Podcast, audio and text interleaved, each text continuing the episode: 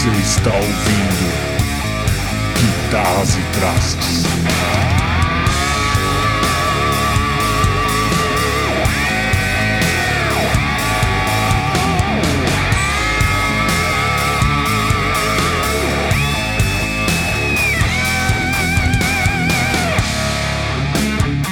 Fala aí pessoal, beleza? Começando mais um Guitarras e Trastes, Stefano Serafini aqui e é nós Queiroz. Fala pessoal, aqui é o Die e esse podcast não deve ser ouvido em caso de suspeita de dengue. Fala galera, aqui é o Rod e eu não entendi nada do que, que o Diego falou, mas enfim, parece que ninguém entendeu o que o Diego falou, mas tudo bem. Eu também não, mas vamos nessa. Hoje a gente vai falar sobre music business, mas como é um assunto muito vasto, né? Tem muita coisa para se falar dentro do universo de music business. A gente vai focar no tópico de profissões dentro do music business, é, o que cada um faz aí como profissão. A gente vai falar aí dos principais é, atores aí nesse universo de music business. É isso aí.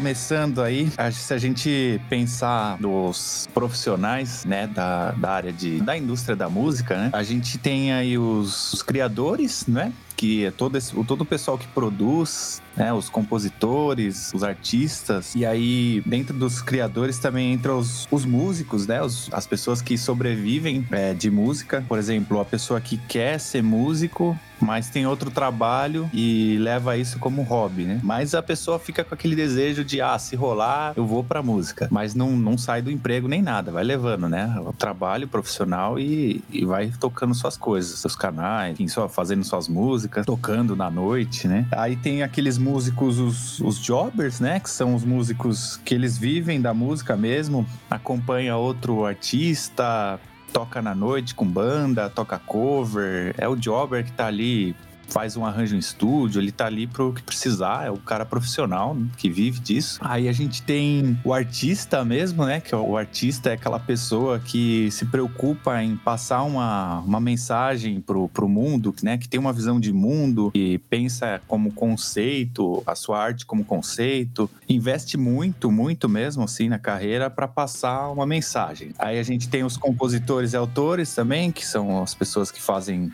letra, né? Os, os, letristas, por exemplo, Vinícius de Moraes, que fazia muitas, compunha bastante. Temos aí na música brasileira popular vários compositores famo famosos, né? O Toquinho, caras que exportaram a música brasileira, né, para o mundo inteiro. São compositores competentes. Aí nós temos os engenheiros de som, produtores e os produtores, né? O cara que vai que vai estar tá ali com a banda, que, que vai dar os pitacos, vai falar, ah, faz isso, não faz aquilo, é, é vai por esse caminho, chama alguém para participar, ah, esse, esse solo aqui seria legal chamar esse fulano para tocar, produtor que está envolvido diretamente com a parte artística também. É, aí a gente vai ter os profissionais, né, que são as pessoas que, os empresários, é, o manager, né, o empresário, ele, ele tem aquela visão estrategista de, de colocar a banda para abrir para outra banda, de levar a banda para um, uma região uma cidade que o CD vendeu mais lá naquela região. Então vamos botar uma casa, vamos alugar uma casa de show para a banda tocar lá. É o cara que tá ali com essa visão aí empreendedora mesmo, né? Aí a gente tem as agências de show, né? No Brasil até tem, assim, eu ouvi falar algumas, é bem específico também isso. Os assessores de imprensa, né? Que é importante também, né? Que tem o, o cara da, da mídia social que ele cuida do como levar a música do artista para TV, para o jornal, é, para mídia social, pro rádio. É o cara que vai se relacionar aí com as mídias. Né? Aí tem os advogados, né? Que assim no Brasil é difícil você achar um advogado especialista em em music business, mas fora é bem mais comum, Estados Unidos é muito comum você achar. Assim, quer dizer, não tem muito, mas é, pelo menos você encontra. No Brasil é muito raro você achar um advogado que só trate de music business. Aí tem os designers, né? O pessoal que cuida de toda a identidade visual, faz as capas de disco, desenha camiseta, cuida dessa parte estética. Os filmmakers, né? Videomakers, filmmakers, que é a galera que edita os vídeos, faz os clipes, é, edita videoaula da galera, edita no geral, né? Faz as artes dos, dos canais também. É, tô falando assim, bem por cima, né? Rapidamente, né? Que tem bastante profissional envolvido. Isso, os que dá para lembrar, assim, né? São muitas funções no, no, mercado da música e é legal que você passou já, assim, as principais funções por cima, mas antes de a gente se aprofundar, acho, nas funções do mercado, é interessante a gente notar que também existem as, as duas formas de, de cada, como cada um vê a música, que pode ser diferente para cada um. Existem aqueles músicos que têm a música como um meio para viver e outros que têm a música como um fim. Por exemplo, se você não sabe é, qual desses dois tipos você se enquadra, é só se você se perguntar, por exemplo, o que você faria se você ganhasse amanhã 100 milhões de reais na loteria. É, muitos parariam de tocar ou parariam de tocar aquilo que tocam atualmente, iriam só curtir a vida de outras formas, enquanto outros provavelmente usariam esse dinheiro para poder ficar tocando o dia inteiro, né? Compraria os melhores instrumentos, amps, construiriam um puto estúdio. Então, é só você ver que, por exemplo, alguns artistas que estouram com uma música lá, que ficam milionários e depois somem, por exemplo. Um sertanejo que ficou muito rico, ele foi lá e comprou uma fazenda para criar gado e foi viver disso depois, entendeu? Então, existem também esses dois, além de, dessas funções da música, existe esse lado de como você enxerga a música, né? E não tem certo e errado, mas é importante você saber o que a música significa para você e o que você está disposto a fazer para poder viver dela. Muitos preferem ter, como você falou, um emprego com outra coisa que, que te permita ganhar um dinheiro mais garantido e a possibilidade de investir na música como um hobby. E outros preferem ganhar menos, mas poder viver fazendo só aquilo. Eu tava ouvindo uma, uma entrevista do Kiko Loureiro no, no podcast da, da Hotmart, que ele fala sobre o curso de Music Business, né, que ele fez e por que, que ele teve a ideia do curso e tal. E ele disse que ele fez uma pesquisa para saber é, o que, que a maioria dos músicos queriam da música, né? Pois ele achava que a maioria queria ser um rockstar e ficar milionário, ganhar rios de dinheiro com a música, mas na verdade o que ele notou foi que a maioria queria só poder sobreviver da música. Por exemplo, alguém que ganha mil reais trabalhando em uma empresa, ele só ele queria ganhar esses mesmos mil reais só que tocando. É, se você é um desses que quer começar a ganhar dinheiro com a música, o primeiro passo é você estabelecer essa mentalidade de que daqui a um tempo você quer poder viver disso, começar a planejar como você vai montar uma carreira. Tudo bem, você quer ser para sempre um músico robista? Ótimo também. Os robistas, eles são essenciais para o mercado da música. Eles que movimentam a maior parte das vendas de guitarras, de pedais, de amps, né, curso, videoaula, eles que compram os ingressos pro show, é, assistem workshops, tal. Então, mesmo que você seja um, um robista hoje, nada te impede que um dia você mude de ideia e você queira é, se profissionalizar na música. Mas para isso, o planejamento ele é essencial, né? Você tem que entender que a música ela é arte e negócio ao mesmo tempo, né? Porque essas duas coisas elas não são autoexcludentes. Então, quando você entendendo que, que é um negócio, você tem que saber um pouco de marketing, um pouco de administração da carreira, de imagem, de como vender a sua música online. Então, tem tudo isso que o que o Stefano comentou. Você vai ter que gastar tempo e dinheiro para entender quem é o seu público. E o legal da música é isso, né? É que é um dos produtos produtos que geram os consumidores mais leais, que são os fãs da sua banda ou da sua carreira solo. É, se você criar uma base de fãs leais, independente da banda que você tá e para qual banda você for, eles vão te seguir para outra banda. Mas para isso é importante você também descobrir quem é o público que você quer atingir e quem você está atingindo de fato, né? E você sabe que tem estudo sobre isso, né? Sobre o lance dos mil fãs ou do mil seguidores que você precisa ter. Você tem que ter mil seguidores. Desses mil seguidores fiéis que vão comprar seu, vão comprar seu material, que vão no seu show, que vai curtir seus vídeos, que vai comentar os seus vídeos, que vai compartilhar os seus vídeos, que vai compartilhar o seu trabalho. Porque desses mil vai virar dois mil, que vai virar três mil, que vai virar quatro mil, que vai virar cinco mil e por aí vai. É, Existem estudos disso, do lance de você ter a sua. O que você mais precisa no, no começo é ter esses mil fãs, seguidores assíduos do seu trabalho. Que a partir deles você já consegue, por exemplo, fazer um show, você consegue fazer um produto, você consegue fazer um disco que você vai conseguir vender. Tipo, meu, por exemplo, se você conseguir vender mil discos hoje em dia, para um artista independente, por exemplo, isso é uma marca maravilhosa. E com, com eles você vai conseguir vender disco, você consegue vender show, você consegue vender merchandising, você consegue vender tudo isso. E além do mais, você tendo esses mil, né, esses, esses mil reais fãs que vão te seguir, eles já vão acabar fazendo, querendo ou não, uma divulgação de graça para você. É, essa eu lembrei, você falou dessa, dessa questão do, dos, dos mil seguidores, mil fãs. Eu, eu, lembrei de um conceito, né? Que acho que é mesmo, tá no mesmo ensinamento aí dos mil, né? Dessa estratégia. Que é você, se tem esses mil seguidores, e aí você precisa estimular e garantir. Não que você precise, mas se você conseguir, por exemplo, 10 dólares por mês, né? De cada um, imagine, você já tem para uma banda 10 dólares vezes mil, dá 10 mil. 10 mil dólares, então, por mês, né? E eles falam desse conceito que você não precisa quando você pensa em, em artista, até trabalhos próprios para você divulgar na internet, você não precisa ter muita gente, não precisa ter muito seguidor. Se você conseguir que cada um gaste 10 dólares com, com você, você já tá com. Já tem a sua carreira aí, já consegue tocar, né? Isso, isso fora que eles ainda podem gastar. Eles podem até gastar mais do que isso. Porque se o cara for um, um, fã real, ele vai comprar o seu CD, ele vai comprar merchandising. Se você lançar um curso, ele vai comprar seu curso, ele vai no seu show. Então ele vai acabar gastando até bem mais do que isso. Então talvez eu acho que o, o grande lance, né, ter essa meta dos mil fãs, talvez seja um bom caminho. É, uma métrica que se usa muito hoje em dia é quantos seguidores você tem no Instagram ou no YouTube, né? Que são as principais redes sociais aí que você posta você tocando as suas músicas. Mas você tem que tomar cuidado também, porque você não sabe se quem tá do outro lado ouvindo realmente é uma pessoa que pode ser um, um, um, fã em potencial, né? Porque muitas vezes pode ser uma cilada, por exemplo, você acha que a sua banda não tá tendo resultados porque ela não é boa, mas na verdade o que pode estar tá acontecendo é que ela só não está chegando nos, no ouvido das pessoas certas, que são aquelas pessoas que curtem o seu nicho musical. Por exemplo, se você tem uma banda de prog metal, a opinião de um fã de Iron Maiden sobre o seu som, ela vai ter um peso. A opinião de um fã do Dream Theater ela, sobre o seu som vai ter um outro peso.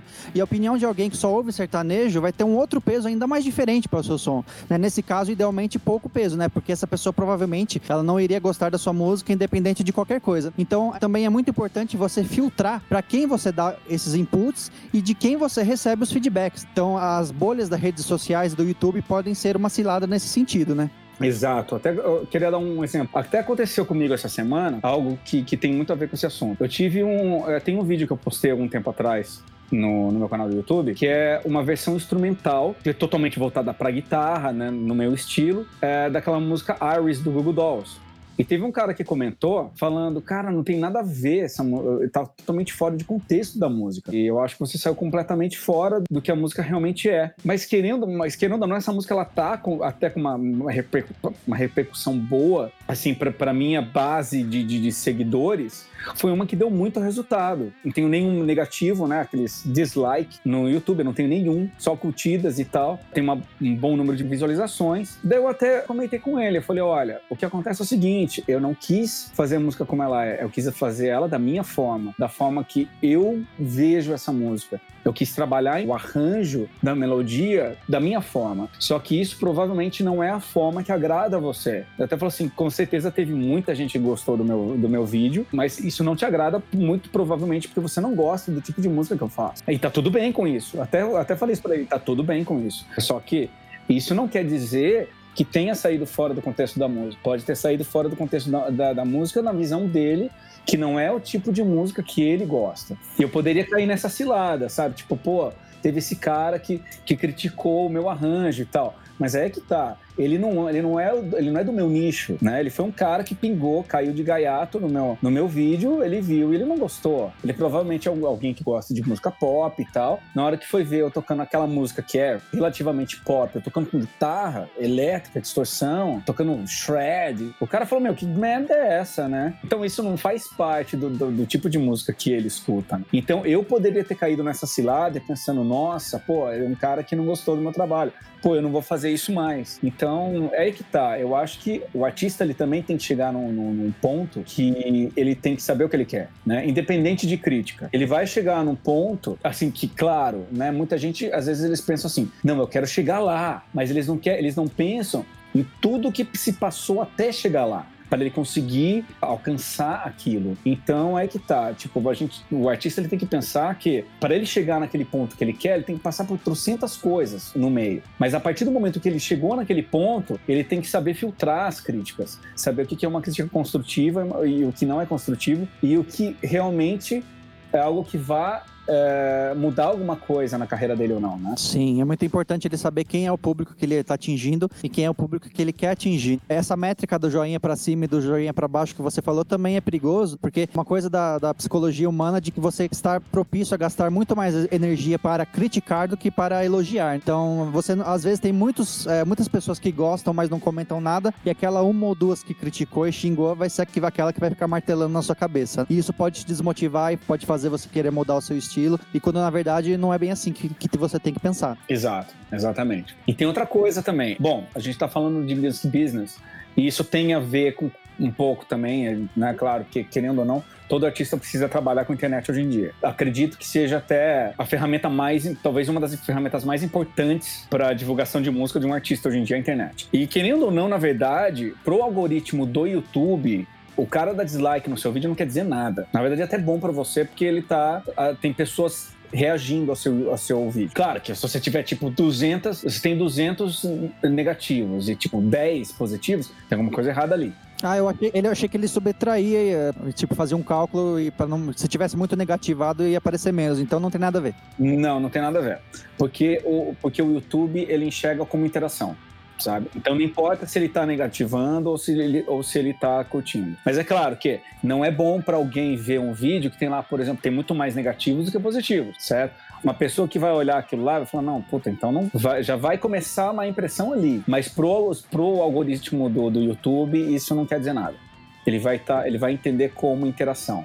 É, mas você como músico vai ser ruim pro seu ego, né? Você vai achar que talvez você esteja fazendo um produto de má qualidade, então tem, também, também tem um peso né, na, na forma de você tocar, né? Com certeza, mas só que tem aquele lance de que é, você tem que saber, né? Claro que se tiver negativo demais, né? Porque tem alguma coisa errada. Porque se tiver um, sabe, um negativo, dois negativos, se for uma, uma coisa muito baixa, você tem que saber que você continua fazendo a coisa certa. Claro que a gente, né, né se nem Jesus agradou todo mundo, quem somos nós, né? É... Tem muita gente que acha que é, é para fazer download esse botãozinho aí do joinha. é sério mesmo, é verdade isso, cara. Tá sabendo legal. Ela vai lá e clica. Eu não duvido, viu? É a tia Gertrudes tentando baixar lá a música. ai, ai.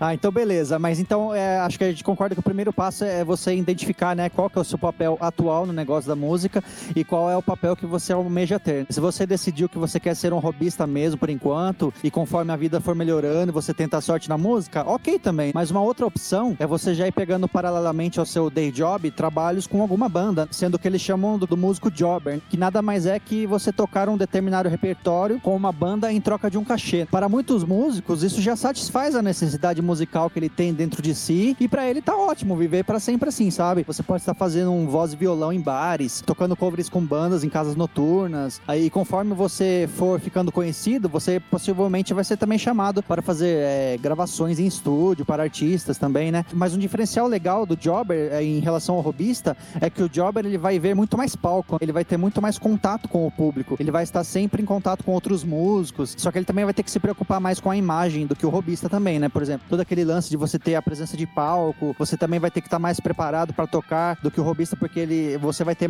mais a perder se você errar no show do que um robista, né? Então é interessante também essa relação de que se você for um robista, você pode começar a tentar entrar já nesse mercado pegando uns trampos de jobber. Sim, você pode pegar um trampo na sua área mesmo, que não tem a ver com a música diretamente, mas numa empresa que tá voltada para essa indústria, né? Sim, sim, é uma boa ideia. Spotify, vai, você é designer, aí você começa, você trabalha lá no Spotify, você tem tantos, né? Você, você trabalha com vídeo, você começa a fazer clipes de bandas, já vai pegando contatos, né? Tem todo esse lance que sim, aí você pode já tentar, assim, lógico, tem todo o lance das oportunidades e tal, mas você já pode ir tentando entrar em algo que já tem a ver com, com a música, assim, no seu day job, né? Alguma coisa que te deixa mais garantido, mas que já tá ali dentro do, do que você quer fazer um dia. É, isso é interessante. Ou ainda também trabalhar em loja de música, né? Loja de instrumento, escola de música, que você pode estar tá lá para trabalhando de secretária né, na, na, na, na, escola de música. Querendo ou não, você vai acabar tendo contato com pessoas da música, né? De alguma forma ou outra você vai estar tá ali conhecendo muita gente do meio. E aquela coisa, né? Tem muita gente que eles criticam, né? Ah, mas o robista e tal, às vezes está roubando o trabalho da gente. Mas é que tá, eu acredito que não tem nada a ver isso, né? Eu acho que tá tudo bem. Tá tudo bem, cada... porque o cara que quiser um profissional, ele vai pagar pelo profissional. Ele não vai pagar pelo robista, ele vai pagar pro profissional. É, e todo mundo começa como robista, né? Não tem ninguém que já começa profissional. Com certeza, todo mundo já passou por isso. Todo mundo passa por isso e tá tudo bem, não tem Não tem nada de errado com isso também, né? E o robista ele é essencial para o mercado da música. Ele que movimenta as vendas de guitarras, de pedais, de amps, todo o lance de, de compra de CDs, de compra de ingressos para shows. O que seria da indústria da música se só aqueles que trabalham mesmo comprassem guitarra, sabe? Por isso que existem marcas de guitarras baratas, intermediárias, caras, super caras. Então eles são essenciais para a indústria como um todo. Ele, o robista ele é essencial para a existência do profissional. Exatamente. Você falou do lance das marcas. Nossa, com certeza. Tanto que você pode ver. Até vamos fazer uma comparação. Se você for pegar um, até uma guitarra de elite, instrumento de elite, sabe? Tipo, aquela coisa super gourmet, assim. No, no caso, vamos falar uma guitarra Sir. Provavelmente, se você se for fazer uma pesquisa de quantas, quantos profissionais que usam a guitarra Sir e quantos robistas têm guitarra Sir, você pode ter certeza que muitos, muito mais robistas têm. Eu também acredito que sim, porque é aquele lance que eu falei, né? Muitas pessoas que preferem uma, procurar uma outra profissão, ser, ser, ser um médico, ser um engenheiro, eles conseguem ganhar mais e conseguem, uh, usando esse dinheiro, para investir nesses equipamentos caros, né? Ou coisa que um, uma pessoa que só trabalha com música e ganha menos, dependendo do nicho, dependendo do, da banda que ela toca, ela não vai ter condição de comprar esse equipamento, mesmo ela trabalhando com isso e aquele robista não trabalhando com isso, mas ele vai ter a condição de comprar os equipamentos melhores. Exatamente. E tanto que tem, tem muitas marcas que eles até meio que focam nesse público mesmo, público robista. Porque eles sabem que o público de robista é os que dão mais dinheiro para eles. Por que, que, por que, que tem tantas marcas que eles até focam, por exemplo, em crianças? Eu tinha uma marca de guitarra que chamava Daisy Rock. É uma, uma marca um pouco, até um pouco antiga, pequena, né? Que fazia guitarra tipo para criança e meninas. Aquelas guitarras da Hello Kitty, né? Isso, isso, essas daí. Chamava Daisy Rock. Então, era um público focado para né, as meninas e, crianças. E só que aí que tá, eu acredito que até por causa disso, as grandes empresas, tipo Ibanez, né, Fender, eles começaram a fazer aquelas guitarras junior, né, que, eram, que são guitarras menores, que é para criança e tal, né? Que vocês podem ter certeza que vende muito mais do que uma Jam. Total. Então, eles sabem que o que dá mais dinheiro para eles é isso, né? Então. Então, só uma curiosidade que, assim, muita gente não sabe, né? Falando aí do, dos profissionais, a pessoa, o músico que faz a versão da música, né? Então, às vezes ele não compôs, mas ele fez uma versão que o Rodrigo estava falando da versão que ele fez pro Google Dolls, né? É, você, você faz uma versão, em termos assim de direitos autorais, você recebe como um compositor. É, tá no mesmo patamar, tanto quem compôs, né? Quem interpreta e, e quem faz a versão. Mas você fala no sentido do YouTube ou você lançar um disco com essa versão? Porque eu não conheço esse. Eu não sabia disso. Não, no caso de, da, da música gravada, né? No fonograma já, né? No CD ou no Spotify. Então, mas mesmo assim você tem que pagar o autor, né? Pra, ele vai receber uma porcentagem, né? Vai, ele também vai receber, todo mundo vai receber, né? Quem, quem compôs, quem interpretou e, e quem fez a versão. É, porque para aquele que fez a versão, ele já teve que pagar direitos autorais pro artista, pro, pro compositor original. para ele poder ter os direitos para poder fazer o arranjo dele em cima. Isso. Só que assim, muita gente acha que ele não, não pode ganhar, né? Ah, fez uma versão porque ele quer, sei lá, quer é, mostrar, é, sei lá, quer usar aquela, aquela, aquela música composta para elevar a carreira, né? O cara é bom intérprete, é bom, consegue fazer bem, né? É, o cover. E só que se ele fez, não é bem um cover, né? Se ele fez uma versão para aquela música, né? Por exemplo, o cara não tem tanta criatividade de, de fazer uma música do zero, mas se pega uma música pronta e faz uma versão que faz sucesso. É que é, que é comum isso, né? A gente vê várias versões, né? Ah, interessante, não sabia disso.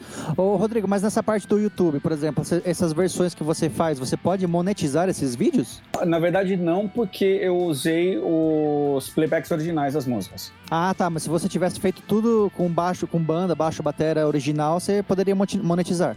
Talvez, mas só que daí eu acho que eu não poderia, eu não poderia é, colocar o nome das músicas. Porque o YouTube já entende como sendo como sendo dos direitos autorais daquela, daquela banda. Ah, então na prática não pode, né? Sim, talvez assim, se eu quiser gravar, né, a música com o mesmo, talvez o mesmo arranjo mesmo, né?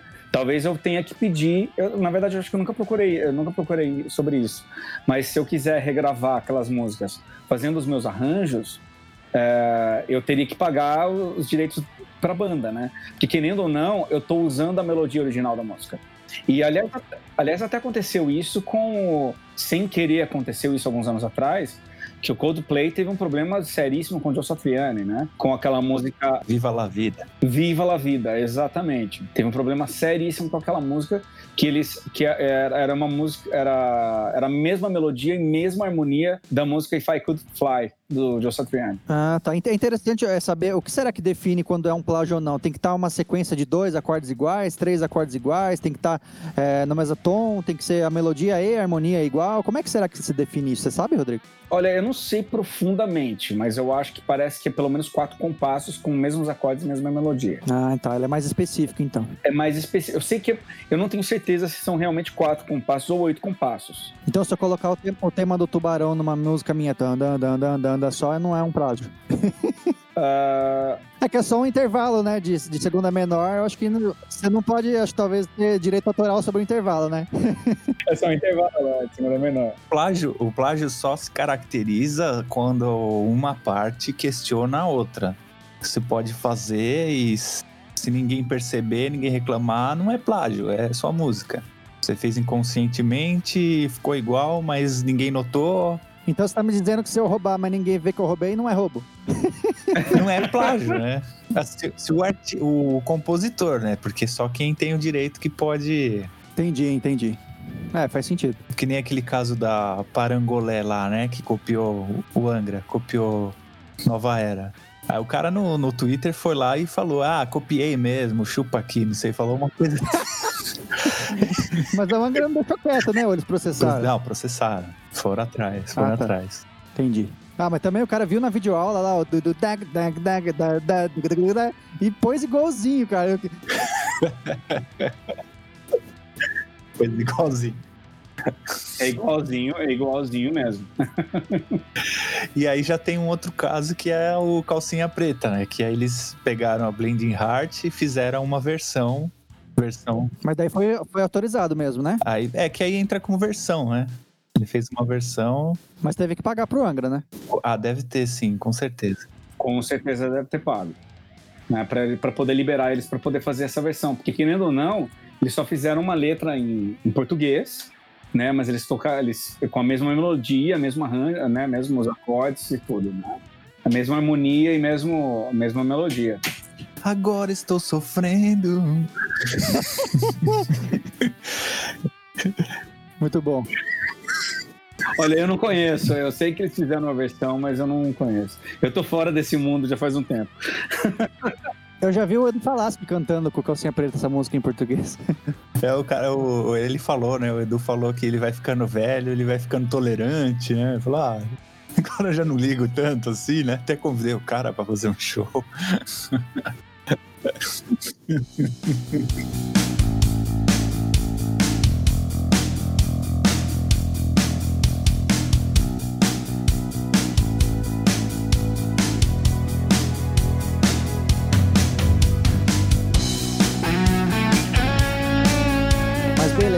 legal. Então a gente falou do, do jobber, né, do robista, mas um terceiro tipo de músico também é que você pode ser aquele que se vê mais como um artista do que como um trabalhador da música em si. Aquele que tem uma autoimagem que ele quer passar, que ele tem algo a dizer, né, que ele não quer só reproduzir, mas sim criar conteúdo novo, original, é, com uma identidade própria. É, ele tem um conceito, uma ideia de um legado que ele quer deixar, né? Geralmente o artista ele não se importa com quanto tempo ele vai levar e quanto que ele vai gastar para poder alcançar os seus objetivos na música. São aqueles que têm a música como um fim e não como um meio, que eu tinha dito. Jobber ele- e o artista, eles muitas vezes eles se misturam também, né? Eu acho que todo mundo conhece alguém que toca em uma banda por dinheiro e toca em outra pelo prazer, né? Por exemplo, o nosso amigo aqui em comum da gente, o Adonai, ele toca covers em bandas pelo cachê, mas ele tem a sua banda de som autoral lá, Silent Cell, que é onde ele pode ser mais criativo e mostrar melhor a sua identidade própria no baixo. Não necessariamente você vai se definir como um ou outro, né? Você pode ser as duas coisas intercaladas. Posso dar um exemplo de, de eu mesmo. Porque eu dou, eu dou aulas de música, certo? Eu sou professor,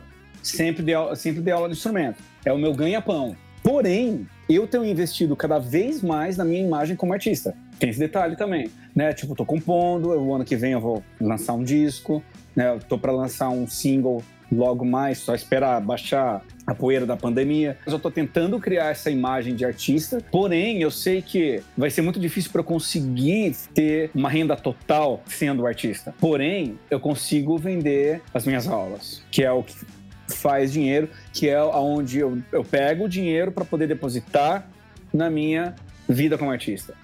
Entendeu como que eu quero dizer? Tipo, eu tiro das aulas para poder investir na minha vida de artista. Que isso é uma coisa que, né, eu, eu, eu, até me perguntei, falei assim, meu, eu quero ser professor a vida toda? Sim, eu sei que você é professor a vida toda, porém, eu não quero simplesmente fazer isso e eu não deixar algo, além de só meus alunos, né, ou só minhas aulas. Não, quero também deixar as minhas músicas. Então tem esse aliás tem muita gente que faz isso. Claro, não dá pra gente comparar com grandes artistas, mas tem caras que eles já são artistas, ele tem a banda deles que tipo é o day job deles, mas eles também têm o trabalho solo deles, que aquele é a essência dele, tá naquele trabalho solo dele. Enquanto isso, ele também tem o day job dele, que é tocando com a banda. Pode ser até do mesmo estilo. Vou até dar um exemplo. O Jordan Rudess que é o tecladista do Dream Theater. Ele já é o artista, ele já é o tecladista do Dream Theater. Porém, ele tem a carreira solo dele, que é, aliás, é bem sólida, né? Tem vários discos gravados. E uma vez eu vi um workshop dele aqui, que ele tocou, ele tocou uma música do Dream Theater, uma música só. As outras músicas que ele tocou são todas de trabalhos solos dele. Que assim, tinha um pouquinho de Dream Theater, sim, claro, porque ele tá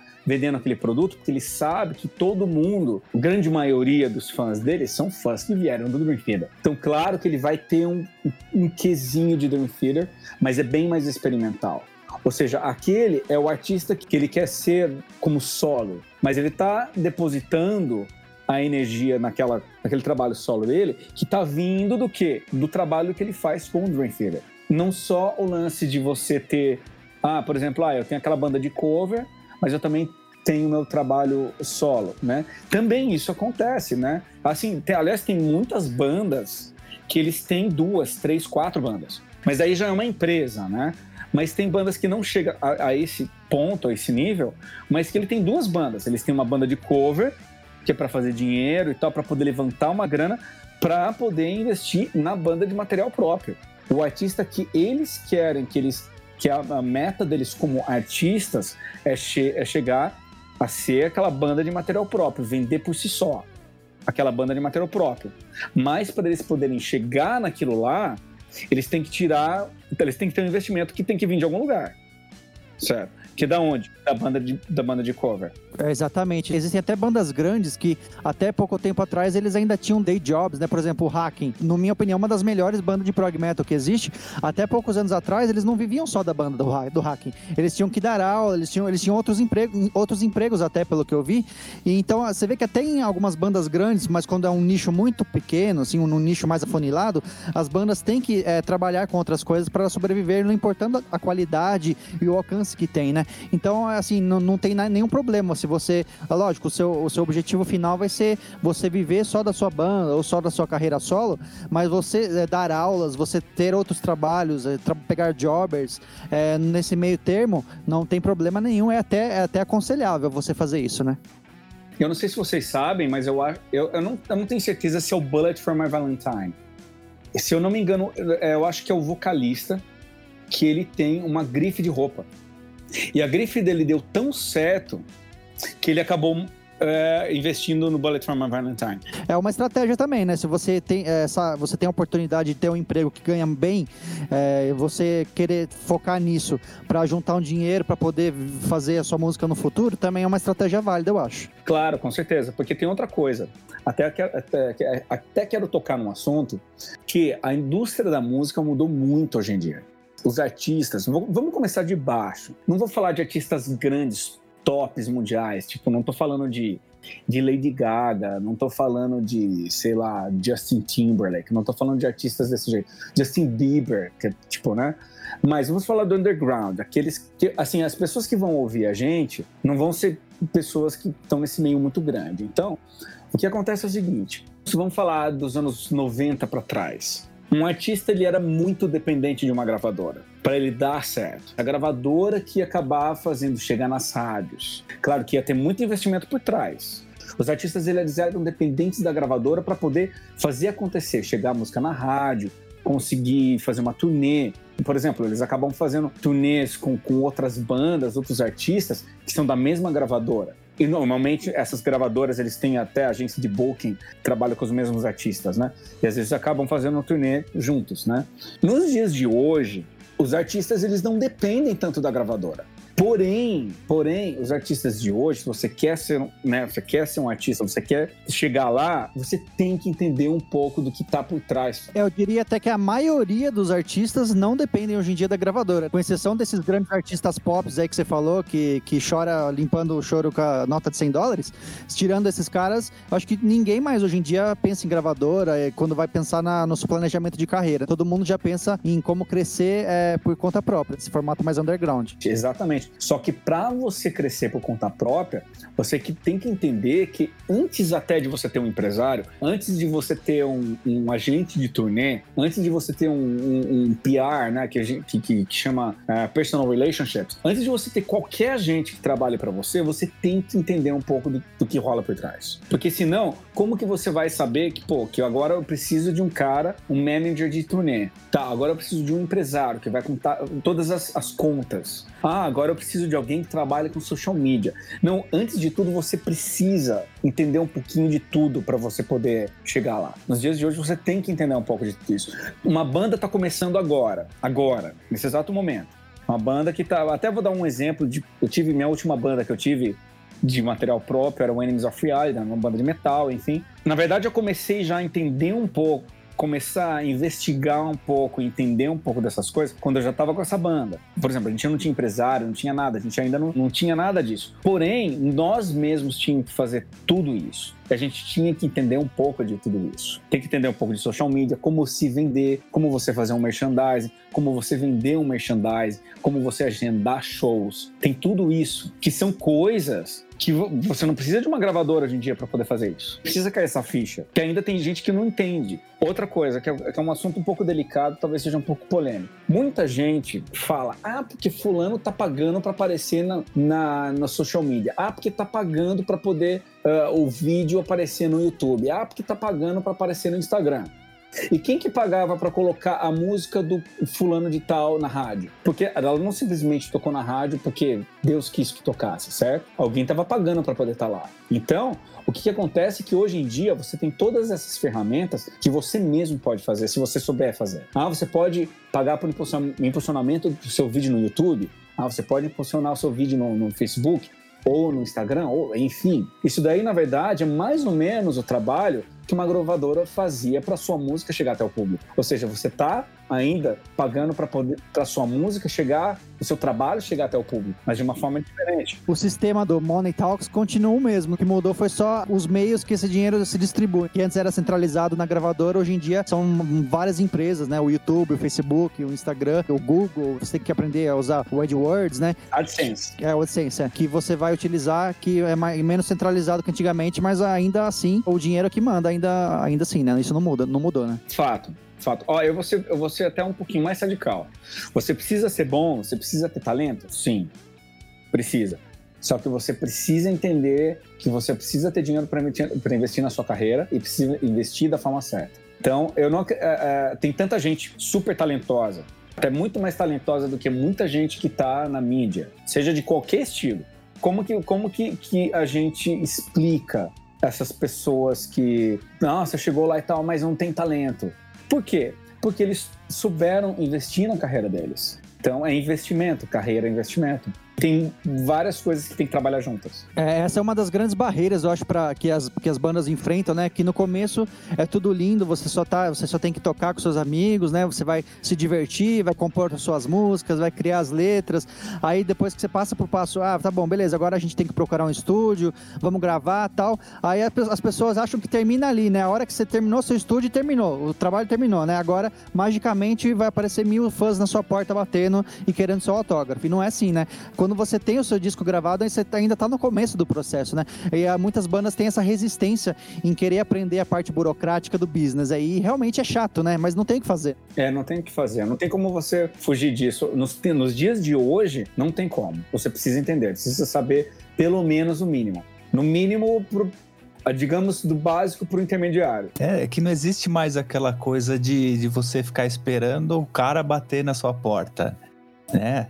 Até antigamente até existia, assim. Existia olheiro, né? O cara aí tinha aquele, aquele cara que, ia, que descobria as bandas, ia, ia Agora não existe mais. É, quem, quem tá esperando o, o cara bater na porta tá agindo de. tá atrasado, né? Não, vai, vai morrer esperando sentado, né? Olha, os, os olheiros, eles ainda, eles ainda existem. Só que ou, de uma forma diferente. Hoje em dia, os olheiros, eles já vão olhar os números de fãs que essa banda já tem. Só que para esse artista já ter esses números, ele já, já teve que chegar àquele ponto por si só. Os olheiros continuam essa banda quer tocar em tal lugar, mas ele já tem que ter um, uma base de pessoas, de, uma base de seguidores. Só que aí que tá, o olhe, aí que o olheiro vai ver. Ah, tá, vamos ver quanto, quantos seguidores tem essa banda aqui. Ah, tem 100? Tá, beleza. Agora vamos ver essa outra aqui. Nossa, isso aqui tem 200 mil. Ah, opa, peraí. Quem é que eu vou trazer para poder tocar na minha, na minha casa de show? Então tem hoje conta muito conta muito esse lance que para até a banda chegar lá, ela vai ter que soar um pouco a camisa. É. Até o, o YouTube, ele mudou a maneira de, de monetização e remuneração do, do, dos canais, né? Agora, isso é recente, acho que deve ter uns dois anos para cá. Você, para você ser elegível a receber pelo seu canal, você precisa ter no mínimo mil, mil inscritos e 4 mil horas de, de visualização por mês para o seu, seu canal ser elegível. Porque abaixo disso você pode até ter assim uma galera que acompanha, mas não, não, você não vai gerar grana com aquilo. Pois é. Até vou, até vou falar outra coisa para vocês desse lance de números que a gente está falando. Até as pessoas que querem patrocínios de instrumentos musicais. Ah, eles vão olhar para você, meu, você toca pra caramba, deixa eu, deixa eu dar uma olhada na sua base de, de fãs. Vamos ver quantas pessoas você está influenciando. Vamos ver quantas pessoas vão ver você tocando com o meu produto que, que são potenciais compradores do meu produto. É isso que eles estão pensando. Eles não estão pensando se você realmente é bom. Tá ótimo, você pode ser maravilhoso, pode ser o melhor cara do mundo. Mas agora deixa eu dar uma olhada quantas pessoas são potenciais compradores do meu produto. Então, as empresas estão pensando nisso também, em números. Às vezes muita gente fala, ah, porque fulano de, de tal não toca nada, mas tem trocentos patrocínios. Né? Mas aí que tá. Pode não tocar nada, mas quantas pessoas estão seguindo o trabalho do cara? Quantas pessoas ele está influenciando com a palavra dele? Ah, o cara é youtuber. Tá, o YouTube é uma das maiores empresas da indústria atual. Sim, eu concordo. Da indústria musical, inclusive. Maior que o Spotify, eu acho. Sim, maior que o Spotify. Tem muito mais gente que escuta música pelo YouTube do que o Spotify. Eu sou um deles. Eu escuto pelo YouTube. Mas enfim, até nesse ponto, eles estão procurando por números. Ah, o cara pode não tocar nada, mas o cara, a, a voz dele, né? O, o que, é, o que ele fala está influenciando muitas pessoas, está trazendo muitas pessoas para assistir os vídeos deles para o canal dele ou para o Instagram dele, etc. Ou até uma banda. O quanto essa banda, quantas vezes essa banda está tocando por mês ou por ano? Ah, essa banda toca uma, duas vezes por ano? Ah, tá. Pô, como que eles vão conseguir um patrocínio disso ou tipo, daquilo? Quando uma empresa está procurando né, patrocinar alguém, ele quer, ele quer ver resultado daquilo. Ele não quer simplesmente te dar alguma coisa porque ele te acha que você é bom. Não, ele não está pensando nisso. Ele está pensando no interesse próprio. Ele está pensando no que ele vai conseguir com isso. Qual o retorno que a empresa dele vai conseguir tendo você divulgando eles. Então eu acho que isso daí é uma coisa que tem muito peso na vida do artista. Porque, querendo ou não, todo artista acaba precisando de algum apoio de alguma empresa. Não estou falando só de, de, instrumento musical. Pode ser, por exemplo, um cara de sertanejo, né? De roupa. Né? É muito importante um cara que se apresenta, tem uma dupla sertaneja, eles têm que estar vestidos propriamente, muitas vezes com roupas diferentes, mas mais ou menos do mesmo estilo. Ah, tem uma empresa de roupa, está procurando uma, uma, uma dupla sertaneja para poder fazer uma campanha para eles. Tá, mas vamos ver. Qual é o tamanho é dessa dupla sertaneja? Qual é o tamanho do público deles, né? Quanto eles influenciam as pessoas para comprar o produto daquela empresa. É que se for dar o nome assim para esse cara aí é, seria o artist relation, né? Que é o cara o relações públicas, né? Exato. É o que acontece, por exemplo, do lance da Lei Rouanet. O pessoal pensa, ah, porque aquele artista é grande, ele não precisa de Lei Rouanet. Mas aí que, que surge a polêmica, ah, mas a culpa é do artista de procurar a Lei Rouanet ou é das empresas que apoiaram aquele artista para poder conseguir a Lei Rouanet? Né? Então é que tá. Ah, tem todo esse detalhe, né? Tem o lance da base de fãs, né? de seguidores. Então tem tudo isso que acaba influenciando muito na vida de um artista. É interessante também quando a gente para para pensar como o mercado musical hoje em dia ele é muito mais imperdoável e implacável quanto do que antigamente, né? Antigamente bastava se você conseguisse compor uma música boa lá, uma música sincera que você tocava no barzinho, aí um olheiro te achava e você tinha uma chance de gravar e você tinha uma chance maior de estourar. Hoje em dia é tudo muito mais implacável. Se a sua gravação é, hoje em dia não for de qualidade, você já tá fora. Se a edição não for boa, você já tá fora. Se a mixagem for ruim, a masterização for ruim, você já tá fora. Por exemplo, sou uma banda de metal, mas eu canto com o inglês do Joel Santana lá, você já tá fora. Então hoje em dia no Spotify, qualquer estilo que você for procurar, você consegue ouvir é, músicas daquele estilo sem ter que repetir uma, uma música assim, em seguida, pro resto da vida. É, são infinitas as bandas que você vai encontrar lá do seu próprio estilo no Spotify que vai estar tá concorrendo com você. A sua concorrência não é mais o pessoal do seu bairro, da sua cidade, do seu país. Agora é o mundo inteiro competindo pela mesma atenção e quanto mais a gente tem esse, esse funilamento da atenção, mais implacável e sem coração vai ser esse sistema da música. Então, se você hoje em dia eh, quer, quer sobreviver nesse mercado, não basta mais você ter uma música boa. É, antigamente, até como você eh, conseguia se sair bem, até com uma gravação caseira, hoje em dia não tem mais isso, né? Em todas as etapas do processo, tem que ser tudo muito bem feito e você tem que ter uma estratégia para cada etapa, uma estratégia para compor, uma estratégia para gravar, uma estratégia para mixar, uma estratégia para lançar o seu disco, uma estratégia para encontrar o público ideal daquela música música, uma estratégia para shows. São muitas variáveis que é realmente uma sobrecarga para uma pessoa da, da banda em si fazer sozinha, né? Por isso que a banda sempre é legal ter é, uma, um, um manager, uma pessoa à parte para só cuidar disso, se a banda quiser só cuidar da parte artística, né? E aí que entra aquilo que eu falei que é um empecilho para a maioria das bandas. Eu queria, eu queria contar uma historinha aqui, quando a música chega no limite, assim, já assim, extraíram tudo que poderiam da, da música e chegou assim no, no limite, né? Falo como é a indústria como um todo, assim, né? Quando por exemplo, quando surgiu o Napster lá, começaram a baixar as músicas, aí começaram a compartilhar, ninguém comprava mais CD, começou a cair as vendas, né? Despencou, os artistas foram assim, muita gente sumiu. E aí, né, passou um tempo, né? O... Aí vem a Apple e lançou o iPod conseguiu reviver aquele, aquela coisa da, da música, né? A, a, atrelada à tecnologia e conseguiu extrair novamente algo da música, né? Tipo, entrou novamente num, na indústria. Promessa era mil músicas no seu bolso, né? Com a Apple você passa a pagar por música, era 99 centavos de dólar por música. Você armazenava lá no iPod e, e aí reinventou essa, esse universo. Voltou, né? Aquela, aquela excitação no mercado, né? E aí sempre surge né, essa, essa mudança aí de paradigma que consegue reinventar a música, a indústria. Tem um caso também daquele Dr. Dre, aquele rapper, que ele. O cara é rapper, né? Produtor, é, músico. Mesma coisa, assim, né? Nessa onda de, de tá escasso o mercado, né? Difícil, não, ninguém consegue vender música mais. E o cara vai lá e, e lança um fone de ouvido, né? Aquele Beats, aquele fone lá. E faz tanto sucesso que a Apple compra dele não sei quantos milhões de dólares o cara consegue vender a marca Beats para Apple. Tem até um, eu ouvi isso uma vez, um advogado falando que a música mesmo não, não vende, né? O que vende é o, é o que vai com a música. É algo material, assim, porque a música mesmo nunca vendeu nada. É, é sempre aquilo, aquele produto, né? Aquilo que tá atrelado à música. Igual do cinema, né? O que, o que dá dinheiro pro cinema não é o filme, é a pipoca e o refrigerante que ele vende. Tem mais ou menos isso que está falando com a música também. O produto final da música em si não é o que mais gera dinheiro na indústria. É todo o que tá por trás, que movimenta por trás da, da música em si, em volta, na verdade, né?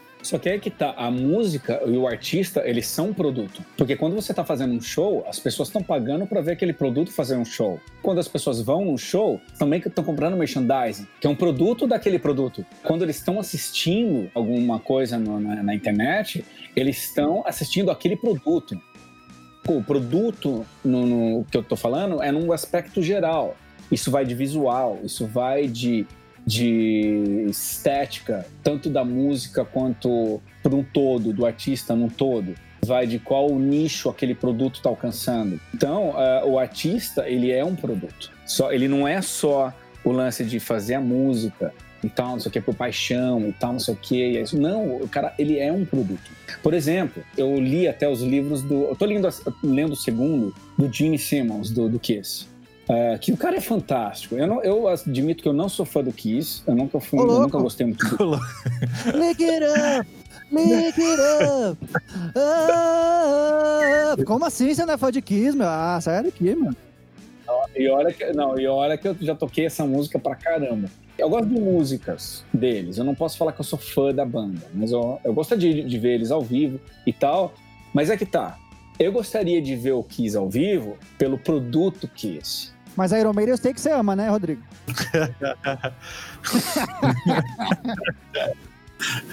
ah, não, vamos tocar nesse assunto, senão vou revoltar o pessoal. Então, por exemplo, eu li o. o tô, tô, lendo o segundo livro do, do Gene Simmons, é Power.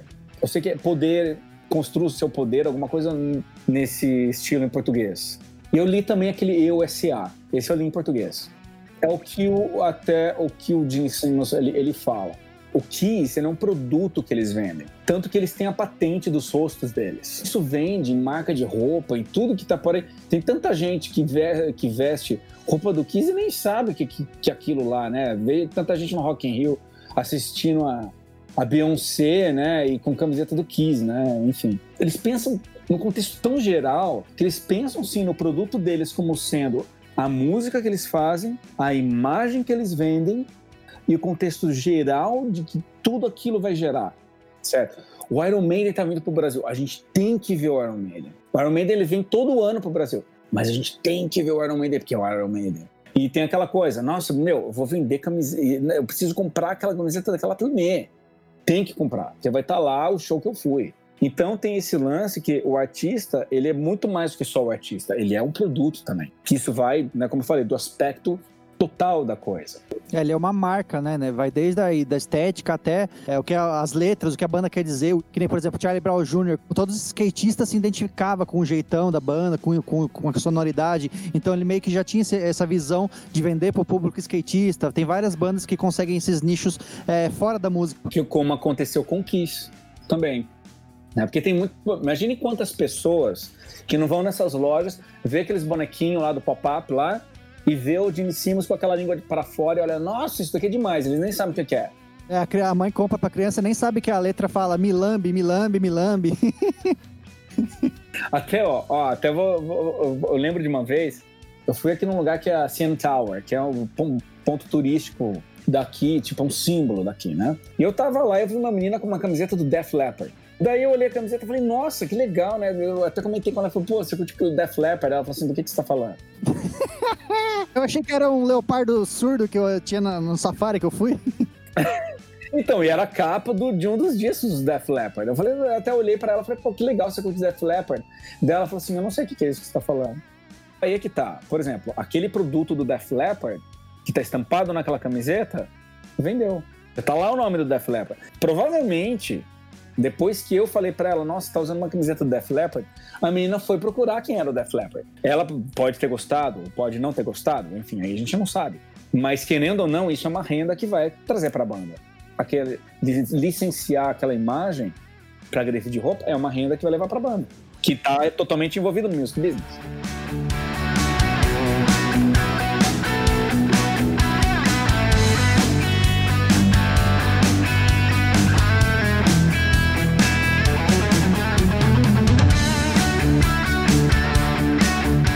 Mas é isso aí, muito do que a gente falou aqui, a gente se baseou também no, no curso de Music Business do Kiko Loureiro, que a gente recomenda, ele não tá pagando nós, mas acho que pelo menos eu e o Stefano aqui, se não fosse o Kiko Loureiro, talvez a gente nem tivesse aqui, né? Então acho que não, não tem nada a gente fazer essa propagandinha de graça aqui, que o curso dele é muito bom. Outros tutores, assim, de, de Music Business que você pode estar tá procurando, né, Rodrigo? Você indica alguém? Olha, eu tenho alguns livros para indicar. É um livro que chama Music 4.1, A Survival Guide for Making Music in the Internet Age. Esse livro é fantástico. Ele, ele, ele fala de. Ele explica um, o começo, né, de o que está por trás do music business e como você se vender né? Por estratégias de venda, de lançamento de, de, de produto, várias coisas. Esse livro é realmente fantástico. Tem outro livro também que eu recomendo, que é o The Future of the Music Business, do Steve Gordon. E um livro, um livro mais geral mesmo, eu acho que poderia ser o primeiro. Um cara que fala assim, não, eu quero viver de música, quero fazer minha banda acontecer e tal. O primeiro que eu recomendaria, eu acho que seria o EUSA do James Simmons. Para quem gosta de audiobook, é, tem também dois em inglês aqui que eu tenho. Eu não li ainda, mas eu vi os reviews, parece que são muito bons. Tem um aqui que tem 14 horas de, de áudio que chama How to Make It in the New Music Business, que é do Ari Hersten. Você vai encontrar no Audible. E tem um outro aqui também que é o Six Figure Musician, do David Hopper. Eu recomendo aí pro pessoal que parece que ser muito bom também, para quem gosta de, prefere esse formato de audiobook.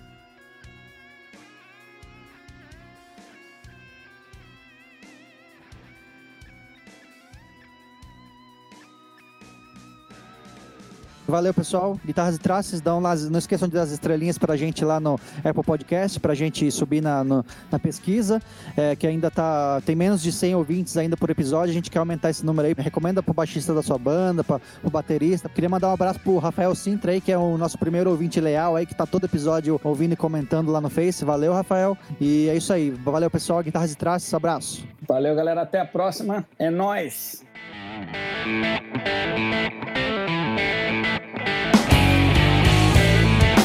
you.